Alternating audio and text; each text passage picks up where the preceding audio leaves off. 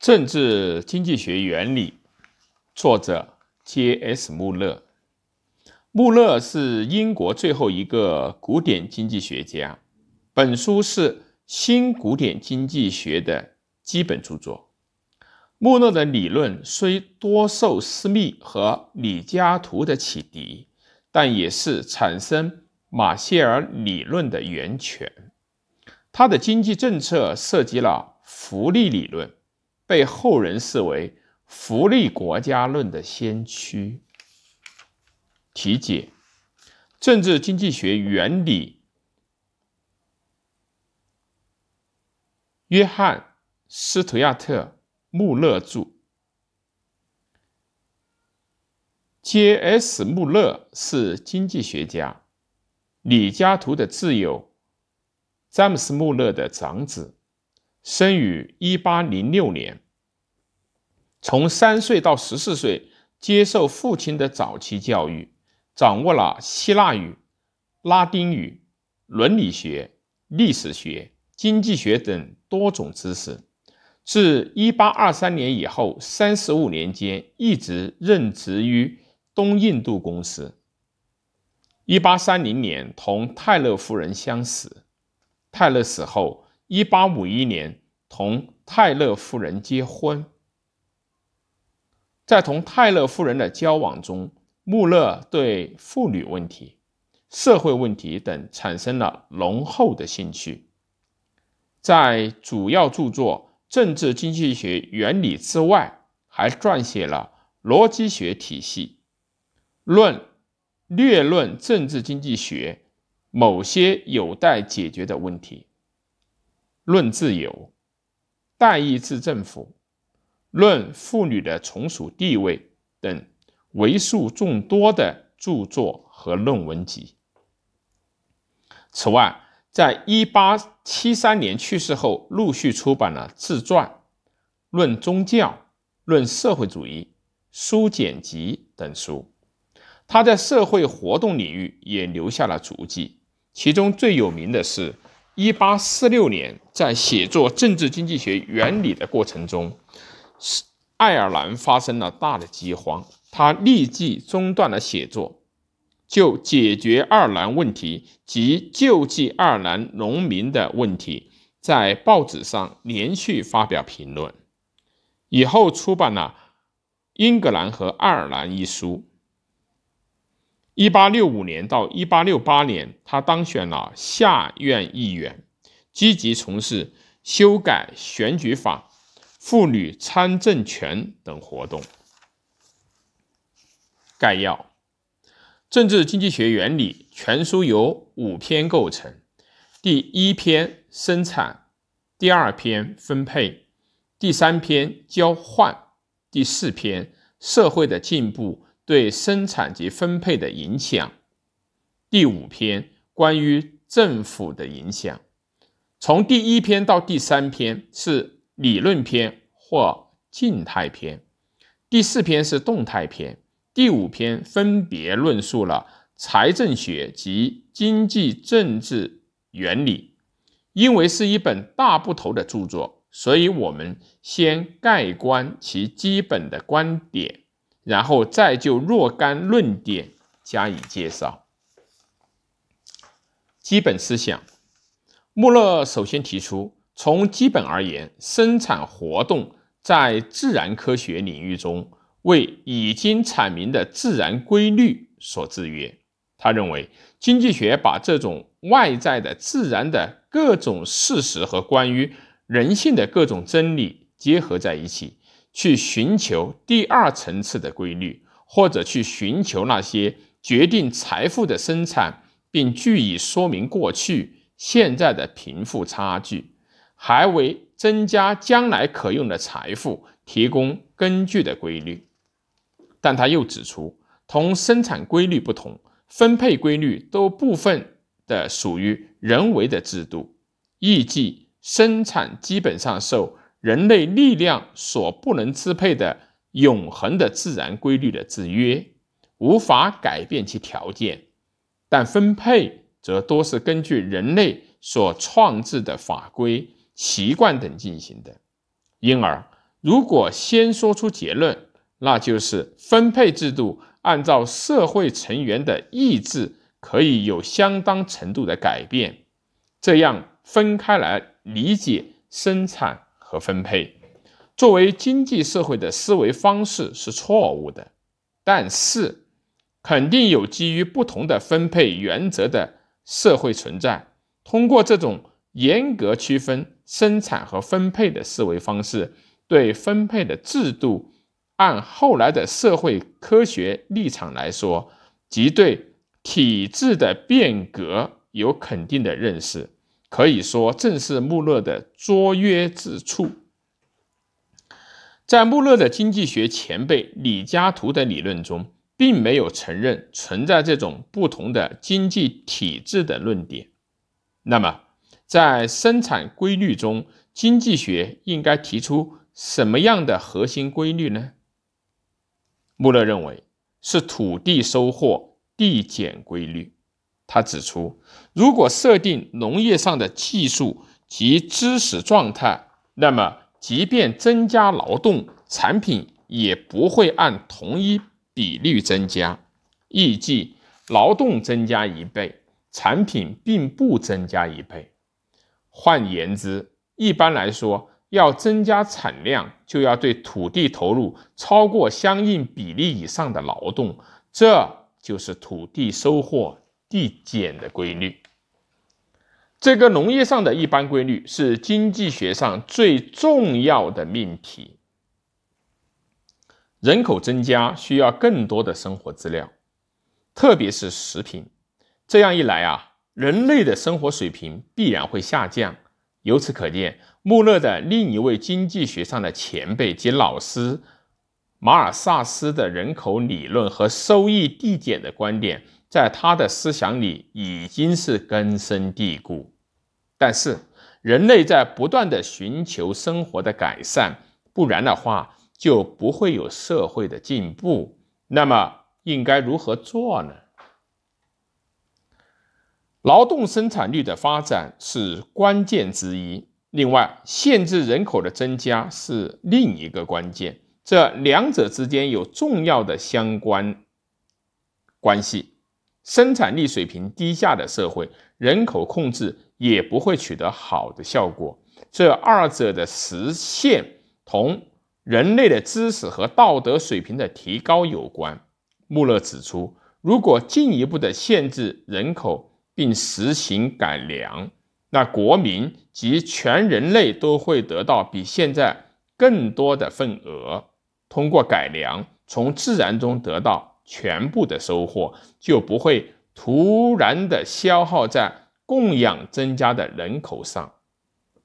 此外，即使总产量没有增加，人均产量也会增大。穆勒在这里所称的改良，并不限于产业上的新发明及其普及，还包括制度、教育、舆论。及人类关系的一般状况的改良及广义上的人类进步。那么，人类如何才能进步呢？这要在使人们的努力能够取得公正报酬的分配制度下才能实现。所以，不能认为当时建立在财产私有制基础上的竞争体制是唯一绝对的制度，但也不能说竞争完全不好。穆勒说：“我认为竞争并没有任何不妥之处，或者如社会主义的著述家们那样，把竞争认为是从事同一职业的人们之间的相互嫉妒和敌对的源泉，从而对此从道德上加以反对，这是完全没有根据的。但是，竞争倘若伴有不可避免的弊端，那么，它也在防止较之更大的弊端。穆勒常常努力用全面的而不是片面的态度来认识问题，有时这也使人感觉到不可捉摸，显得缺少通常意义上的魅力。这似乎也是穆勒没有取得与其贡献一致的声誉的一个原因吧。不同于现今的分配体制的理想社会状态究竟是什么呢？那是广义上的社会主义。穆勒充分认识到历史的长河一定要向那个方向流去。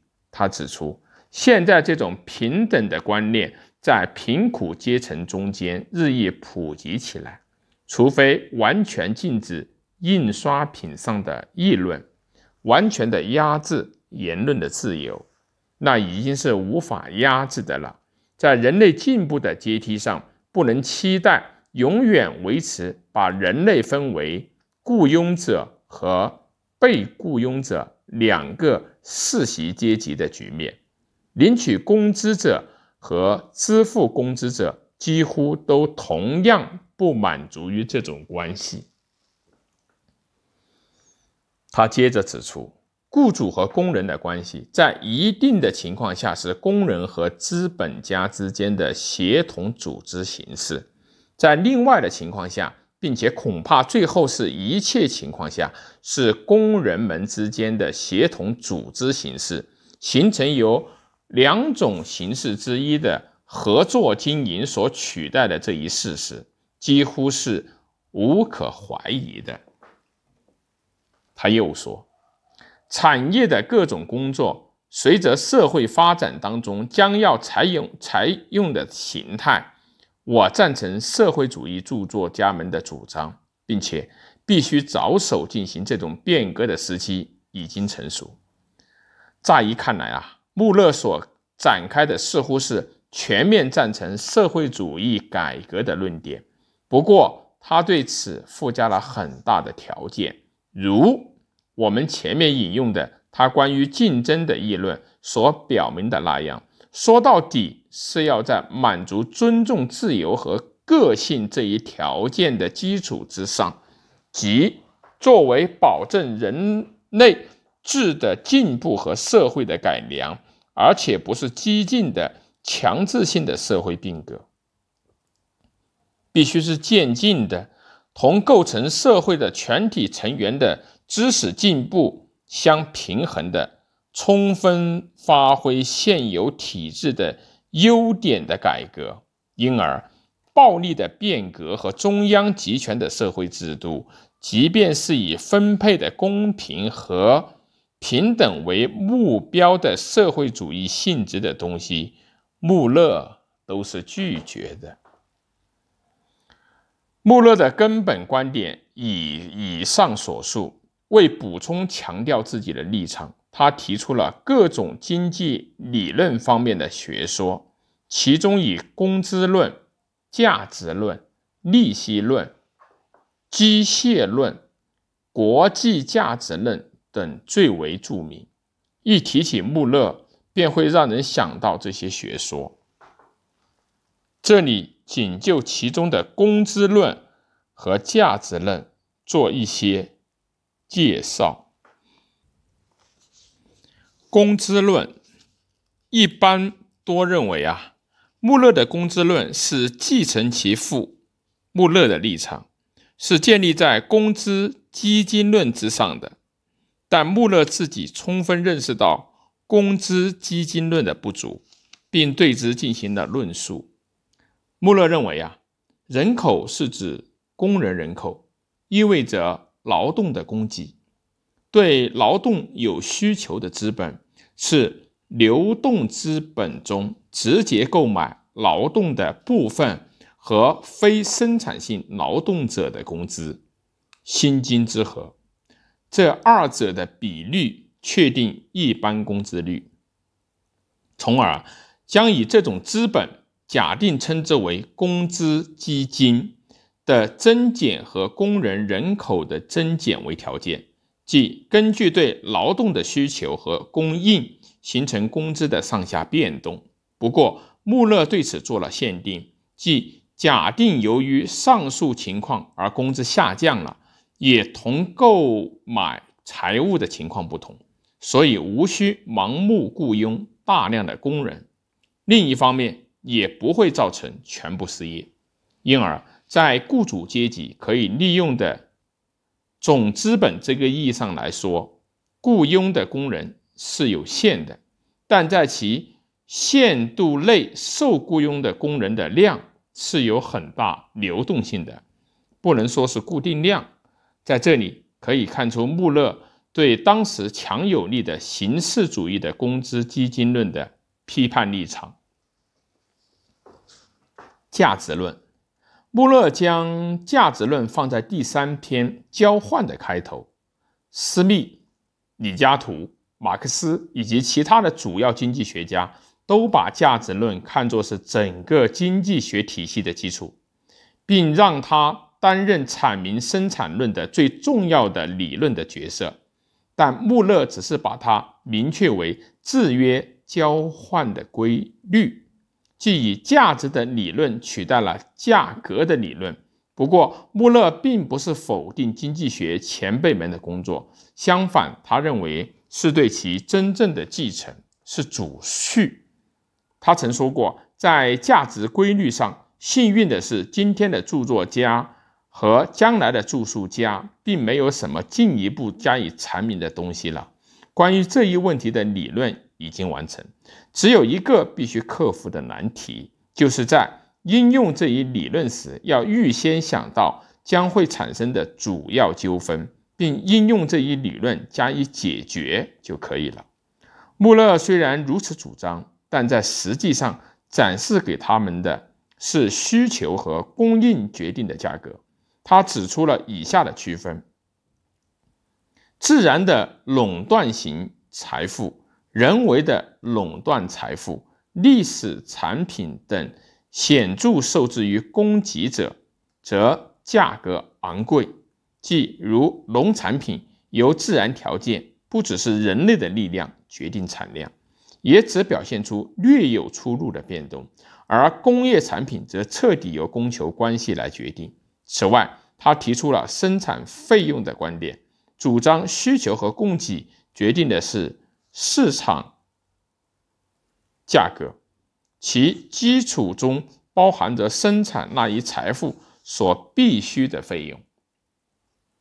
同现代经济理论的关系，历来多数人都认为穆勒是英国古典经济学派最后的一位经济学家，但最近似乎更多的人把他视为继古典经济学之后的新古典经济学的创始人。穆勒的《原理》一书是继李嘉图的经济学之后，十九世纪中叶以来最博得人们信任的教科书，被作为广泛的社会科学领域的经典著作来阅读。马歇尔是新古典学派经济学的集大成者，可以说穆勒是产生马歇尔理论的源泉之一。同时，仅就他的社会主义的主张而言，人们重新评其为代表英国的废边社和工党的思想源泉之一，将其同一个世纪前的欧文的空想社会主义并称。另外，对于穆勒的经济政策的理论，人们重新评价说，他是为社会各阶层创造经济的。社会的公平和福利的主张，人们还开始把他的政策论作为福利国家论的先行者来研究。